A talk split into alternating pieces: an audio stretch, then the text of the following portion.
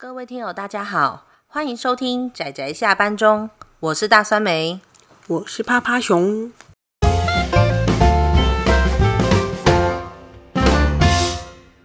各位听友，大家好，大家今天看漫画了吗？看了看了。你今天又看了什么？斜云前往北北西。嗯，很好，没错，他总算看对了我们今天要推荐的作品。那么，我们今天要推荐的这部作品是入江雅纪所画的《斜云前往北北西》。看到这个名字的开头的时候，一定会有一个哈，这什什么地方？北北西是哪里？那么，如果你一打开漫画，或是你看到封面它的整块背景图的时候，你有时候可能就会猜到，他在画的就是我们主角玉山会这个十七岁的，算是。高中生侦探对吗？辍学对，辍学的高中生侦探。日本真的很喜欢高中生侦探，他们的高中生要么就是忙着当侦探，忙着拯救世界，或者是还没到十七岁之前也要忙着拯救世界呢。对，没错。诶，甚至还有小学生就漂流到异世界，然后就是未来世界，然后要拯救那在那里活下来。诶，你这算是辛苦啊！你这算是什么的东西的剧透吗？业配业配漂流教室不错，好看。嗯、呃，这真的很好看，但是好像跟我们这个完全没有关系吧？它一样就是漂流到北北西吗？没有啦。嗯，这部作品就是我们很想推荐它，是因为看这部作品的时候，其实心情有点复杂。我其实刚开始在看这部作品的时候，呃，我第一个看的感觉是我以为他要画一部。推理漫画是吧？因为他前面就是一个呃辍学的高中生在冰岛当侦探的故事，其实比较像万事屋啦，就是什么找找狗啊，或是找什么东西这样子。嗯，对，帮忙找人啊，或是帮忙办一点事情。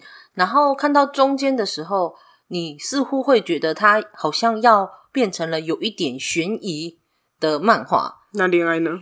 对。然后再到后面一点，你以为他要画的是恋爱漫画？对，我以为是恋爱漫画，但是到了最后面，我们才发现，原来这是一部旅游的漫画啊！而且就是介绍冰岛各地，哇，真的就是它是一部融合了各种元素，你很难去特别说这是专门。放主轴剧情在哪边的一部漫画，但是目前看起来，入江雅纪他想要把各种元素融入这部作品中，但是故事其实基本上虽然主轴不算难，但是因为融合了各种元素，其实我觉得蛮好看的。而且最重要的是，他把冰岛这个地方的各种文化，还有包括他们的风景跟一些地理知识融入进去，看了真的会很想去冰岛旅游呢。真的，而且它的书封和书底都就是设计非常有巧思。嗯，它包括连它的书名本身都会翻译成冰岛语，然后或者是前后有一些介绍都会附上冰岛语以外，它会在书籍的背面放上各种不同跟冰岛有关的一些东西，像例如说第一集它的背面，它附上的是所谓的。户外运动或是户外活动的时候，应该要必备的物品。于是他就附上了像靴子啊，或者是呃野外露营的一些，就是可以煮咖啡的咖啡壶，跟冰岛的热狗堡。里面当然附上的都是冰岛文，我们看不懂，可是看图片你会觉得很享受。而且入江雅纪它的画面真的非常有一种广阔的感觉，而且它是类似用。水彩，我觉得应该是水彩吧。他画出来的这种渲染的感觉，其实我觉得很漂亮。而且他是一个画风很漂亮的一个漫画家，画面也都非常的美丽，故事也非常的浪漫。趴趴熊在这个地方要戳爆一下大酸梅，他有去过冰岛诶，去过冰岛诶。对，说到冰岛，我也很想戳爆这只趴趴熊。当初我因为麻烦他帮忙我一些事情，我说要请他吃冰，于是。他就在后面加上了一个岛字，说我要请他冰岛。因此，当我去冰岛的时候，他一直在那里跟我抱怨说，为什么我没有去。于是他就在冰岛吃冰，然后拍照给我。你还敢说？呃，我去过冰岛，而且冰岛的风景是真的非常的漂亮，的确有很多画面跟很多场景。入江雅纪真的是完全按照冰岛的一些地标，像例如说他们的教堂、他们的雕像，或是他们的道路，就直接把它画出来。但是我觉得入江雅纪有赋予这些画面一些他自己想象中更美丽的一些元素，然后让整个画面充满一种光明跟亮丽感。所以因此，当我拍照回来给我的小伙伴看的时候，我们家布姑竟然说。他说：“入江雅纪画的比现场还要好看，真的是很过分呐、啊！好啦，是我拍照技巧不好，但是冰岛真的是一个很漂亮的地方。不过，就如同我们所说的，这部作品其实除了是描述玉山会，也就是男主角如何在帮忙别人的这些万事屋的工作中，又如何跟我们所谓的女主角，呃，女主角也是一个蛮特别的人物，妖精系美女。诶，真的是妖精系美女，就是她她出场的时候就在瀑布中洗澡。”天哪，日本人是很有这种情怀，哦、对不对？他其实第一次出场的时候，是真的被男主角当成妖精，妖精会偷东西的妖精。啊、对，因为他在最前面刚开始是出现在暴风雨前，然后因为男主角的车翻车了，所以他也只能先躲进车子里面度过一个晚上。然后当他熟睡的过程中，他以为那是梦，因为他以为他看到的是。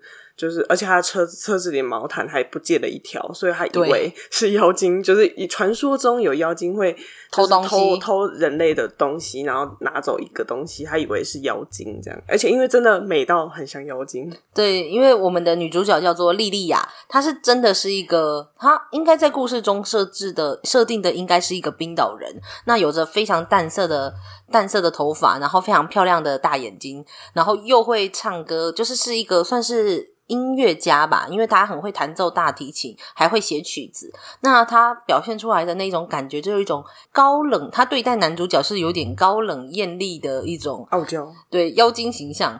但是，呃，说到妖精，冰岛人是真的相信有妖精哦。我那时候去的时候，真的有呃，就是 free tour 的导游就有说，就是他们曾经有议会的议员，他曾经梦到。妖精告诉他说：“他们哪一条路的，就是哪一条路是不应该建在这里的。”后来，于是他就在他的议会中就要求要停止这一条路的那个标案，有没有很夸张？他们相信有妖精哦，而且就是你在他们的城市里面的一些地方，就是旅游的时候，你会看到有一些妖精的标志。那难怪男主角入境随俗。呃，对啊，算是对，是，所以就会说他们那边有这样的传说。那所以，我就会觉得就是蛮可爱，而且蛮有趣，也蛮符合他们现场的那种感觉。而且我觉得入江雅记它的就是整个故事的一种构成，其实蛮有趣的，跟一般跟一般的故事有点不太一样，因为都比较像是一个主线，然后去把它走完。但是它会在突然插入插入另外一段另外一个元素的故事。